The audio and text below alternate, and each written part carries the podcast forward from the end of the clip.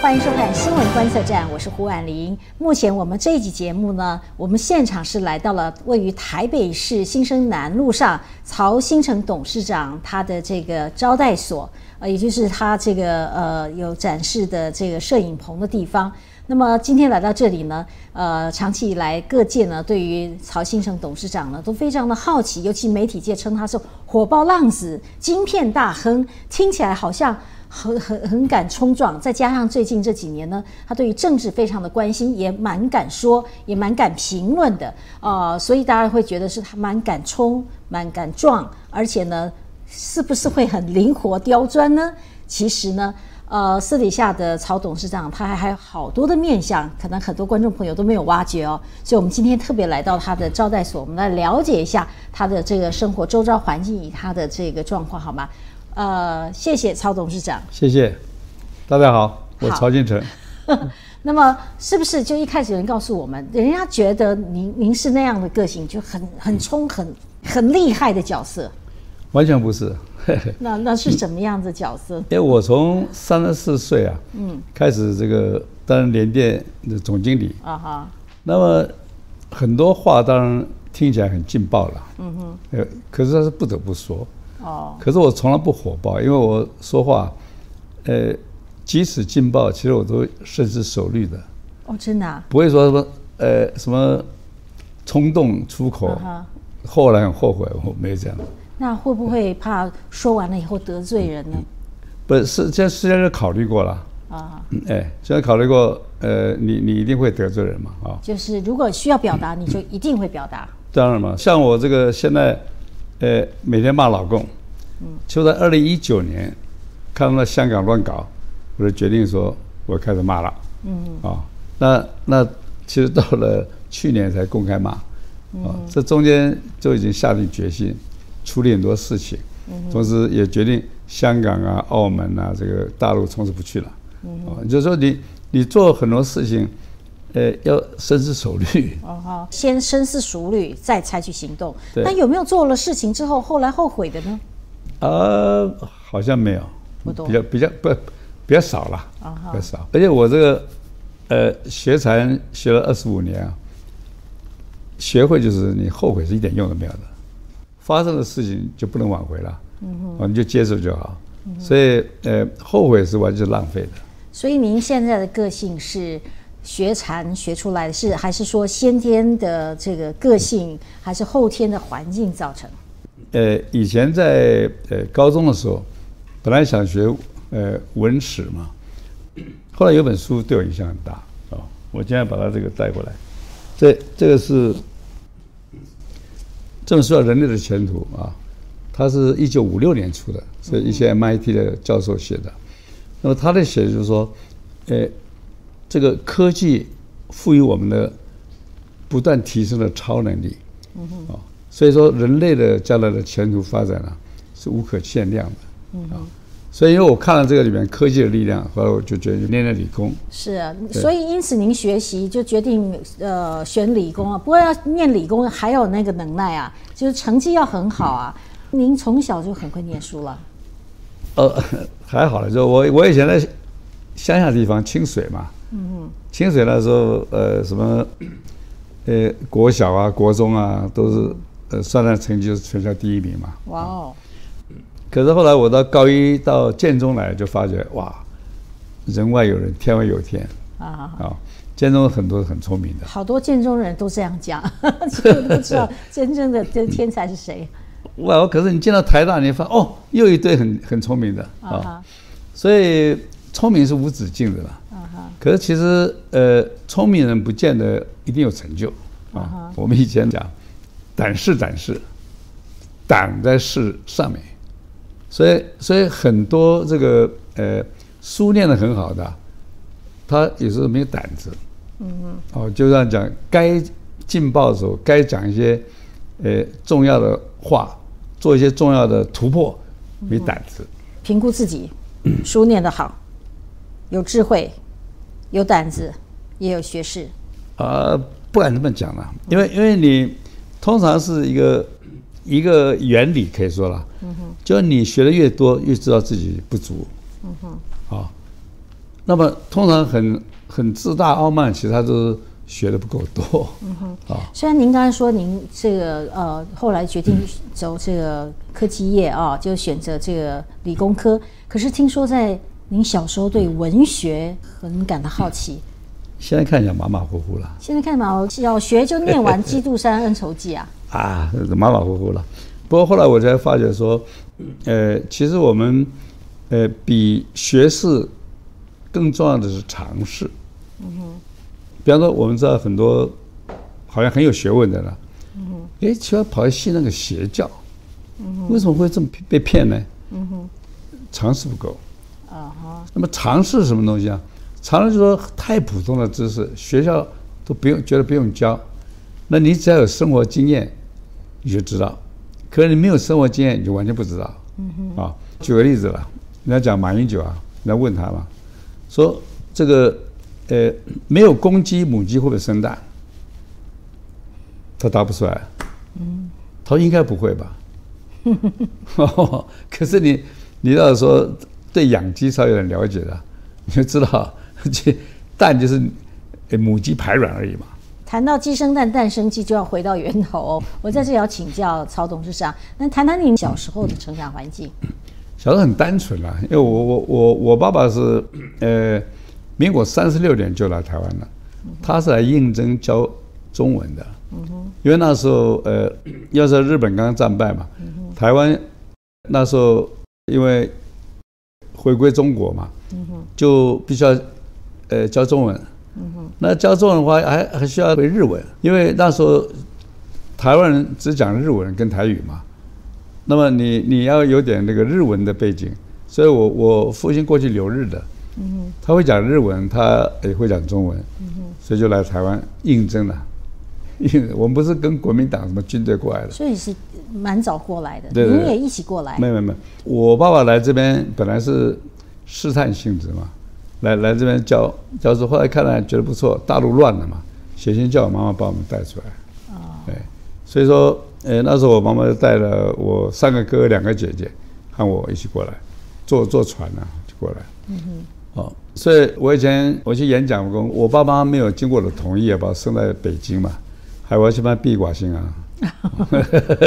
但是呃，好像以前的。那个年代哦，普遍生活环境都不是太好，尤其教书的环境哦。所以说，您在长成长的过程，听说还蛮刻苦的。念建中的时候，也不是租租房子住学生宿舍啦，哈，跟一些问讲住在一起啊。嘿嘿，那是一个呃很远的亲戚啊。嗯哼。他那时候呃有个有个房子，那那是呃一个违章建筑，他也租给了一个计程车司机。租给一个三轮车夫，那也给我摆张床，啊，我就我们三个人住在一个违章建筑里面，小小的，就其实它是半层楼，上面有个三角形的，就是天花板跟屋顶这样一个三角形的空间嘛，我们就三个住那里，啊，所以 所以我跟他们这个呃在一起，呃做做了两年嘛，嗯那也蛮有趣啊，我是学了很多东西。为什么跑到台北来考试呢？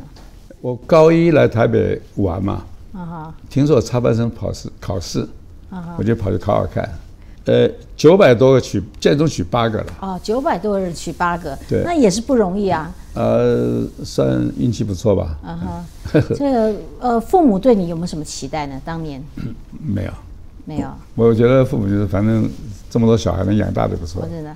这个考大学，呃，对你来讲，因为成绩很好嘛，所以您考上是第一志愿。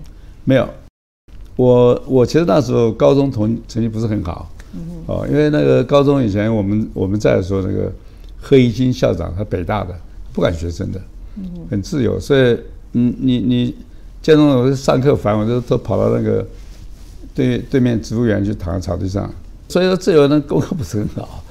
哦，后来是考前半年赶快开业时候加油，啊，所以那时候第一志愿应该是他的物理系，化学二，电机三。哦，哎，我其实是会考试，其实不怎么念书，反正我我我考试很有很有运气啊，啊，就考上交通大学，就就跑去念这样。那管理研究所，我是第一届的。嗯哼，可是您没有直接选这个原来的电机，再更上层楼，有一点转了一点方向，学管理，有没有什么样的想法？其实讲，因为因为我那时候是说想做事赚点钱再出国嘛。我们台湾电信那一届啊，七十二个毕业，六十四个出国。哦，你是非常少数没有出国，就八个没出国。所以那时候同学在美国就是打听说老曹出来没有，好像那个黑道小弟坐牢还没出来一样，有人问哎出来没有？其实我呃后来这都是因缘呐，后来跑到电信研究所，哦有有有管理科研究所呃去念，他还算属于这个呃科学了啊，念念完毕毕业之后哎就有个机会就是那时候呃经济部把原来三个公家的研究所要合并变成现在的工业技术研究院，财团法人。啊那交大的那那时候的工学院院长郭南红就把我介绍过去，啊，那我说也是试探一下了，其实哎觉得蛮有趣的，就是他是因为要呃要把那个呃三个研究所变成新的工研院，要突破很多法令，同时呢那个都是每次开会啊都是部长啊次长啊国科会主委啊这些，然后很多国外的这个呃 学者专家来啊。那我帮他整理一些资料啊，干嘛的？也觉得蛮有趣的。从那时候，呃，等于说我就牵涉到这个工业技术研究院了，啊。那后来做到后来，呃，这做了一年多，工业技术院成立，我就加入工业技术研究院。后来工业技术院成立电子工业研究所，我又加入电子工业研究所。就是您开始接触像是半导体这一类的的这个契机就对了。对，嗯。所以因缘嘛，嗯哼，哦姻缘，然后那个一九七六年就被派到美国受训。对，派去美国受训里面，就您算很年轻的哦，怎么怎么可以被有有机会被选到呢？全部都年轻的哦，因为那时候呃没有这种人才啊，嗯哼，所以台湾今天半导体啊能够成到今天，也要感谢当时的交通大学电子工业研究所，嗯哼，他们是训练。那时候施敏博士什么他们来，啊，那个他们他们训练了一最早的一批人，啊，所以这一批人呢是变成后来跑到美国，而且学这个，呃，学半导体技术的主干。到美国去受训哦，你觉得学到了什么？一般人他们比较偏重技术嘛，我比较偏重他怎么样经营管理啊。我们第一次受训的地方在 Ohio 那个叫 Fendy 的地方，很乡下。五万人口，那一看那边，哎，那个不会开车就得没有脚。那我还看到上面呢，有些那个计程车啊那个公司啊，登报上登个广告，就说我们公司因为呃没有交不起电话费啊，现在电话被 cut off，所以说你要呃呃较劲的时候，请写信给我们。一九七六年，很很很，所以后来那说啊。这个不行，赶快学学驾驶。我打电话给那个什么崔普 A 啊，来来教一教。所以我两个月不到就拿到驾照。嗯哼，我就开始开车了。嗯啊，那那所以像这种就是说，你你要适应新环境啊，要学习啊。那那另外一个就是，我说我看每次工厂中午休息的时候啊，他们在下西洋棋嘛。哎，我看看，呃，我就去书店买了两本那个西洋棋书。也讲怎么开盘，也讲怎么样中中盘，然后我就开始下，就一路杀杀杀杀杀，哎，就把跟我下棋都宰了小镇嘛。后来把那个镇上的冠军都下输了，所以变得很有名。所以那时候我待了两个月，被十九个老外请到家里面去做客。哦，所以也交了很多朋友。对他们说：“哎，这个怎么你买两本书就把我们通通通通通修理了？”像不晓得西洋棋啊，跟象棋原理很接近。啊哈！我象棋是民国六十年新竹县亚军。哦。所以看啊，这很接近嘛，呃，就是把那个老外都。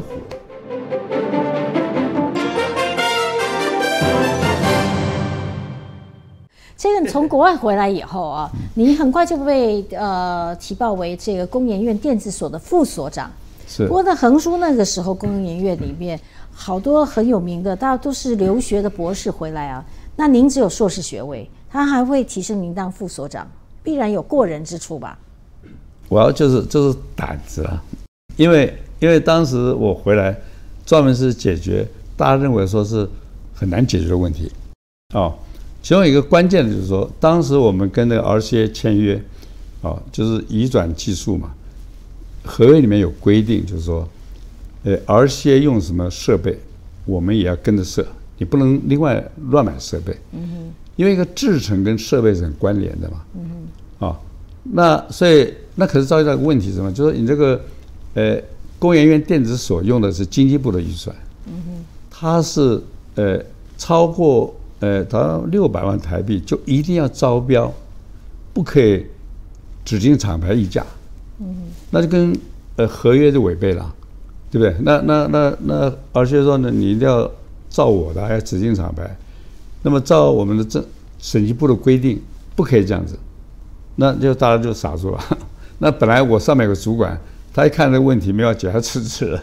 所以说，我让我来做，所以我就每天跑到审计部，我说：“哎，你要解决这个问题啊。”啊，后来我天天去，后来他们说：“好，这样子，我教你，你把这个案子委托到中央信托局纽约办事处，就现在后来被炸掉那个世贸大楼里面去，你找他们，他可以指定厂牌直接办理。”我就我我就照着办了。不过审计部跟我讲说，这个是擦边球，如果有人呃呃检举你啊，呃你你有风险，我说你不怕啊，所以我们就把那个呃解决这个问题，啊让这个盖示范工厂，让这个技术运转进度能够哦如期达成。嗯所以因为不止这样子，我就是专门做这种别人觉得不可能或者是有风险的。好，那当时联电也算是别人觉得不可能，说有风险，就请你去嘛？我们都知道您是联电的创办人，哈。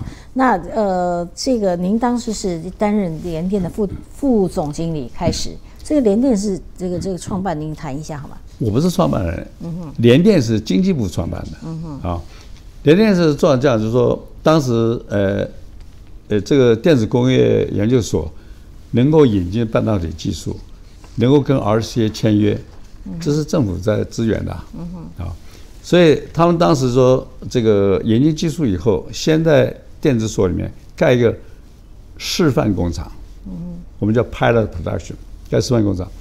示范工厂我们也做生产，也做销售，哦，把这个呃技术不只是技术而已，把它这个商业的呃可行性啊也试验了，试验完之后说好，放大规模。就成立联电，所以成立联电其实是经济部成立的。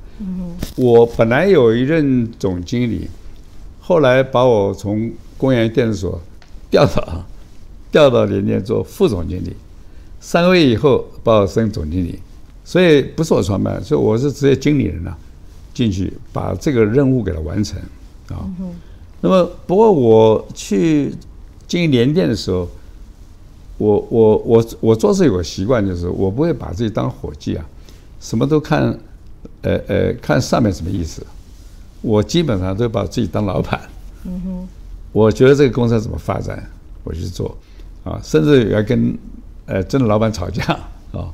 所以这个就是我虽然是职业经理人，我是喜欢扮演就是呃主人的角色，啊。所以，所以，所以我我想的范围不是只是我我交差而已了，哦，我要把这个事情能够解决，把东西能做起来啊。所以，所以在联电那时候，呃，后来我们呃刚开始的时候，呃，因为很多公家单位来投资，我们派一些那种退休的那个老旧的人士来这里占空缺。其实，其实那个对一个新呃。这个新成立的公司，嗯啊，一一看一堆老人死气沉沉，所以可能那时候就要把我派去啊。是这样吗？结果你有做了什么措施？我把老人都请走了。哦，都都请走了。那是那一年你几岁？三十四岁啊。因为我那我那时候呃三十四岁，我那时候财务副总是中油退休的，六十八岁。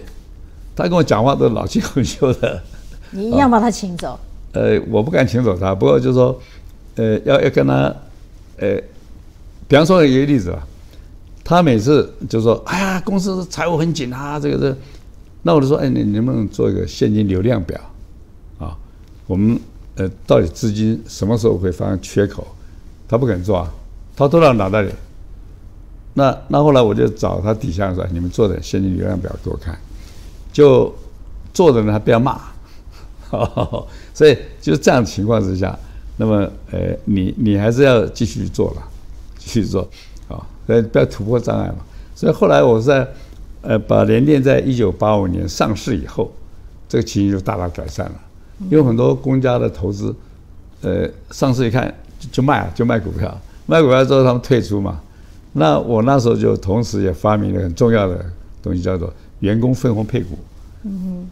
就是说，让所有的员工都变股东，公司分红不给你现金，给你股票。这个优点是什么？优点是这个激励很大。嗯哼，因为我当时想说，如果是你做个薪拿薪水的，一辈子发不了财。你要能够有股票跟着公司成长，你会发财嘛？所以我把这个呃员工跟股东的界限打破。啊，那么呃，所以变成说是呃大家赚了钱。我不分红拿股票啊，而且可能就更努力的做事情，就就大家利益一致嘛。啊哈。那么这个这个后来因为半导体呃是一个大发展期啊，公司成长很快，所以股票很值钱啊。啊，那么所以像我联电一九八五年上市的时候，一股十三块钱嘛，后来涨了一百八十八块啊。那那你这个分股票当然是他拿了。待遇比那个薪水高太多了，嗯哼，这激励太大，所以你比方说，你看那个台积电那个以前研发的呃叫蒋尚义嘛，负责研发的，他自己回忆录啊，他当时他在戏谷为什么会决定回来台湾，就是因为台湾分红配股，嗯哼，比他在美国的这个高薪要优厚很多，所以这个就是解决了台湾半导体发展上啊吸引人才的一个一大瓶颈。这也是人家说，您当老板的时候就时间蛮多的，就是不会像有些老板焦头烂额的。这是您使出的这个一种办法和福利制度啊。不对，因为我我我做事情的风格是这样子，对，我请人来啊就是说我是假设你比我能干，嗯哼，所以我我不我不管你，嗯哼，你自己管你自己，可是你就去做，做你出问题我我帮你担责任，可是呢平常呢你最好不要找我。你你就做，那你你在这安住了，我可以照顾别的，照顾别，那我可以发展新的，啊，所以所以基本上我是不会去盯下面去抓权，凡是有人做的事，我就我就我就不会管的，嗯，所以轻松啊，嗯，好，对，所以半导体的历史当中哦，这个联电大家被认为说，呃，西进中国大陆的这这段历史哦，其实大家都很好奇，也很关心哦。你就说，当初这个何建案，您曾经说过自己悔不当初，是这谣传哦，没这回事，没这回事对，因为何建是这样，当时这个呃两千年前后啊，大中国啊提供就是想大力发展这个半导体产业，那么他们也拉着这个王文洋，他去跟江泽民的儿子江明恒跑去合资弄了一个啊。弄弄了一个叫好像叫红利半导体，在上海。你第二个就是那个张汝京，他原来在这个呃台湾也做了晶圆厂，卖给台积电，跑到大陆去啊做中心，现在在嘛。那么当时我们连有些员工说，哎，我也想去发展新事业，啊，那那我跟他谈说也拉不住，好这样我说你们去，去的时候我们以后合作，啊合作。那么，呃，也也也了解一下大陆发展的虚实啊。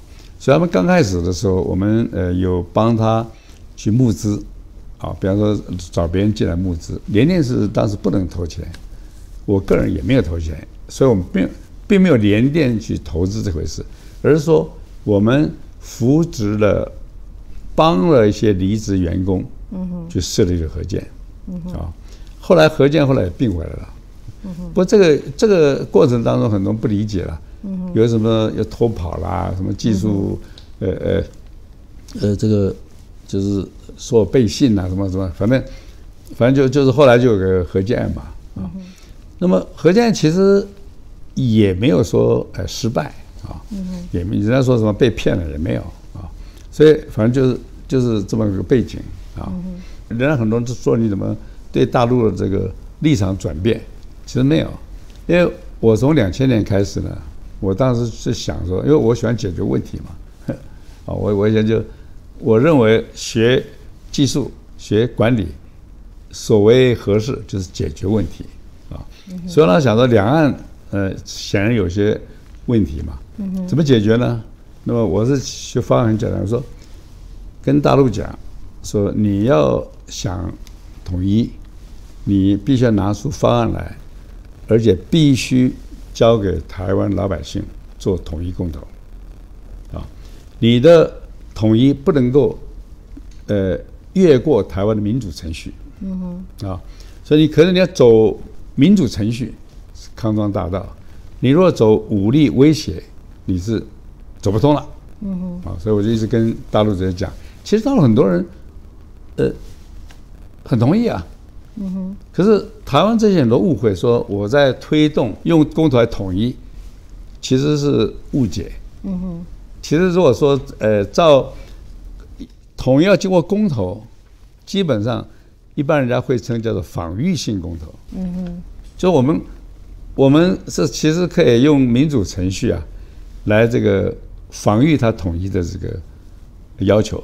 所以，人家当认为当年您是穿梭两岸的这个工商界的台湾方面的代表人物，你可以接受吗？错，嗯，我从来没有说去大陆穿梭什么东西，我只接受学术单位的邀请，啊，像以前厦门大学台湾研究院，啊，还有呃上海的东亚研究所，哦，那那那就是这这些学术单位在讨论的时候，我我两岸的问题。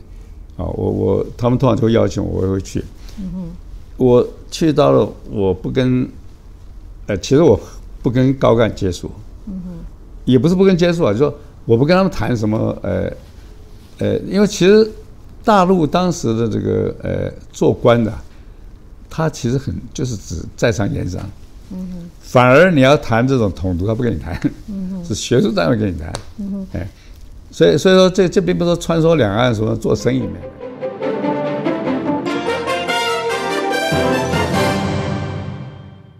谈谈您的收藏好不好？尤其呃，后来这个晚近这几年，听说您的收藏品非常的多哈。有这这是什么时候开始培养出来的兴趣呢？我觉得人天生的会受到很多东西吸引嘛，啊，那。你要说一个这个古董啊，呃，你你感觉到一个古董，它可以帮你跟过去连接起来，啊，那那那有些古董就是非常的这个精美，那是很心让你心动啊，所以我是接触到觉得说哦，这有个文物，就是很震撼啊，很震撼。那当然以前这个没钱的时候。也也不要想了，就跟我们以前很多人念书不交女朋友，因为说你没钱交女朋友干什么？对，连看喜欢看电影都请不起。您这些东西只买不卖吗？有的也卖啊，有的卖，有的有。什么情况之下你会卖呢？呃，就是说有的时候第一个就是一般拍卖行会，嗯哼，你有东西他每天就要叫你啊，对吧？卖一下，卖一下，好的，嗯。那有些东西啊，因为收藏过程当中啊，其实我对这个呃瓷器，因为我从我收藏开始从高古的玉，比方说这史前的啊，那个呃良渚红山的这些史前的玉，一直收到这个商周的青铜器，以后像这个隋唐的陶器啊，瓷器是宋元明清的东西了。嗯哼，瓷器到最后基本上还是比较是。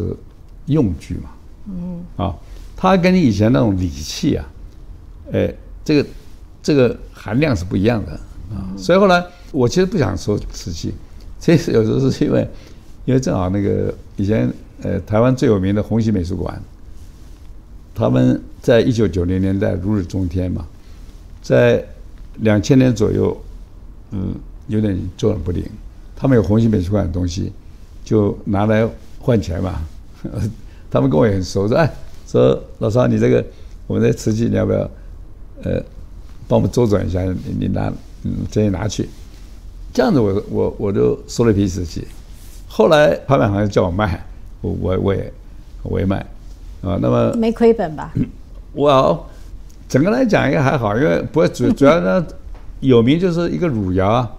汝窑当时我是跟红喜那时候一千三百万港币买的，后来卖到呃两亿六千万港币，啊，算是那一件东西赚了二十倍，啊，呃就那一件，其他的没什么赚啊。哦，对。所以这是一种生财之道吗？不是，绝对不是。嗯哼，啊，我呃常常有人说收藏古董会赚钱，那我说你已经被骗。算古董，可是你就喜欢，喜欢你请回来作伴。我开玩笑讲说，你你你你很喜欢一个女生，你你你跟她结为连理，啊，你不能生活了二三十年想说把它卖掉，看会不会，看会不会 会不会把这些年养她的钱收回来？不能这样想，对，所以这个不是这样想，你是觉得基本上要喜欢是第一，对，就是能够是买卖的话是缘分，嗯。对，不能能这个东西回来，呃，每天看到其实很开心的。嗯哼。啊，不过还有一样就是，呃，很多人忽略了，因为为你这几年常在政坛发表哈，就也就的言论以外，其他人忽略，其实您也钻研佛学的。嗯，对，佛学就是说，因为呃，两千年呃，法鼓山的创办人啊，那么圣严法师请我。跟他到国父纪念馆对谈，谈就是说科技跟宗教。谈完之后，我们熟了，他就介绍佛学给我嘛。那么有一天他跟我讲说：“你你不是学理工吗？你用呃科学啊来看看佛学。”哎，我说有兴趣啊啊，因为科学看东西啊，它是有点挑战性的。科学基本上他们就总是怀疑前面讲的对不对。啊，啊，他要去验证它，他要去，呃，改进它，对所以我我这样看佛学，看看看，觉得哎，佛学其实有意思。第一个，佛学它是蛮科学的。那您会阅读或者念经吗？那其实不是佛学。哦。你研究佛学，当然你要看这个很多学者对佛学的看法。嗯。啊，那第一个，很多人说还没有去，就是啊，迷信说一个佛经念了会怎么样？嗯我不会这样子，我觉得科学不会这样子，不做如是想。对啊，一般《金刚经》很多人说啊，念了会怎么会怎么样？我说《金刚经》是就就《金刚经》没什么啊，而且《金刚经》本身五千一百七十六个字，很多人呢把它写的很复杂，像南怀瑾呢把《金刚经》一写写一本书写了三十几万字，这种化呃简为繁呐。上设置了，呃，大量的文字障碍，嗯啊，让人家没法去了解。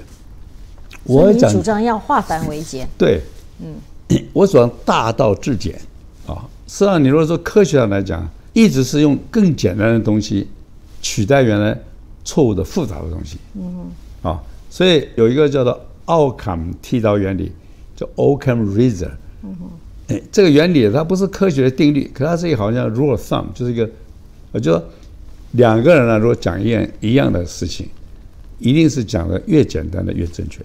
嗯，啊，你讲的越长啊，需要验证去检查的东西越多嘛。嗯哼，好，也就是说这个是大道至简。说，假如讲佛法，我以前刚开始学佛法，写了两万多字，去找那个出版社出，出版社说两万字不能出书啊。你要写十万字啊！我想说，我去哪里抄八万字啊？后来我就很同情现在做论文抄袭的，嗯啊，不抄袭他怎么写出怎么写出那么多的？所以后来我把那两万多回来看看，说太啰嗦了，我把它讲两千，后来把它剪成二十个字。现在我讲佛法只有六个字，哪六个字？哎，叫止观平等慈悲。嗯哼，啊。止观其实就是，呃，整个禅禅修的精华就两个字：止观，也有不同的名称。比方你那个达赖喇嘛讲这个，呃，讲什么呃，Samantha Vipassana，其实就是止观。嗯哼。所以修到止观之后啊，基本上你这个人呢变得很强大。嗯哼。你会 就刚才讲的，你做过的事绝不后悔。嗯哼。对未来的事情你不操心。嗯哼。所以变得非常。镇定强大的，可是这种强大到了某个程度呢，怕你成魔。嗯哼。所以你要修平等，修慈悲，嗯，平衡一下。那您有自己的人生座右铭吗？不思前不想后。嗯，好。就你你以前发生的事情啊，你尽量不要去想，没有用啊。发生事你想干嘛？过去了。未来发生事情，尽量也不要想，为什么？未来不确定啊，啊，台湾每年车祸死亡了将近三千人，这些死亡的人呢，五秒钟就写还在想二十年以后的事情，可瞬间之间不见了。第二个，知足就好，嗯啊，知足常乐，其实这个是非常重要的基本原理，嗯，也是一个你要修佛修禅呢最基本的智慧。因为很多人心定不下来啊，因为他老想说，哎，呃，我坐在这里是不是是不是对了？是不是我我我应该做别的事情？或者说坐在这边是不是好像 这个椅子应该这个垫子好像不太舒服，应该换个比较硬的或软的？他老是想这些，他定不下来。其实所谓修禅就是说，哎，我现在此时此刻什么事都是 perfect，嗯，不能再好了。嗯，这就定下来了。谢谢超董事长，因为篇幅的关系呢，我们今天就暂时录影到这里。非常谢谢您的开示，也谢谢观众朋友收看，我们下周同一时间再会喽。谢谢。